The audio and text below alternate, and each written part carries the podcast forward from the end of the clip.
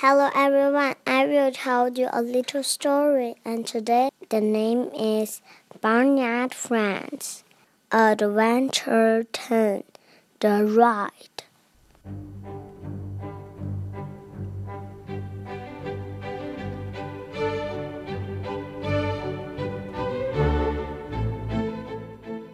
What a great day for a walk, Lambert said as he walked into the barn one sunny morning.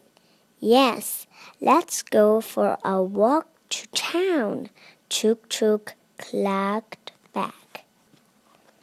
It wasn't long before Lambert and Chook Chook were strolling down the little road that wound its way into town.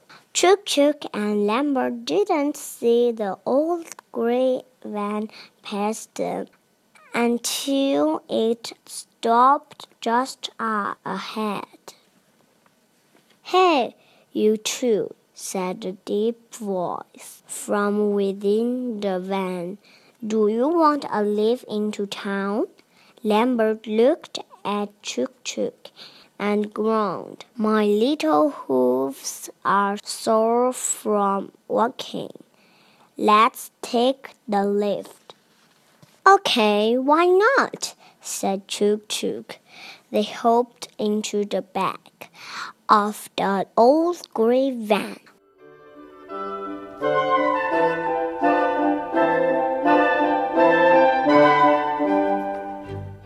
The driver snickered as he drove off the highway and down a bumpy little dirt road. Hey! shouted Chook Chook. This is not the way to town. Chook Chook and Lambert began to get very scared as the old gray van drove farther and farther down the bumpy dirt road. Where is the driver taking us? cried Lambert. And what will ever become of us? We may never see our friends or Barnyard Bill ever again. Chook Chook clucked back. Just then Lambert saw someone racing up behind them on their old red tractor. Look, he whispered to Chook Chook. Barnyard Bill is coming to save us. Just as he spoke, the old gray van slowed down to turn a corner.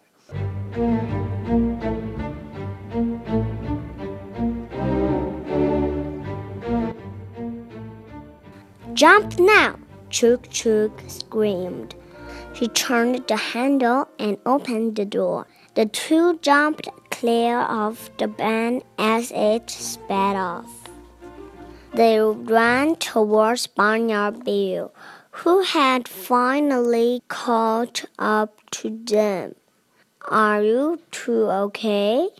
he asked as he helped Lambert and Chook Chook up onto the old red tractor.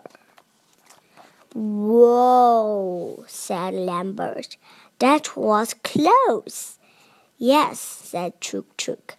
We will never get into a car or truck or van with strangers ever again. Chook Chook and Lambert were glad to get a lift into town on the old red tractor. Never get into a car or a truck or a van with a stranger.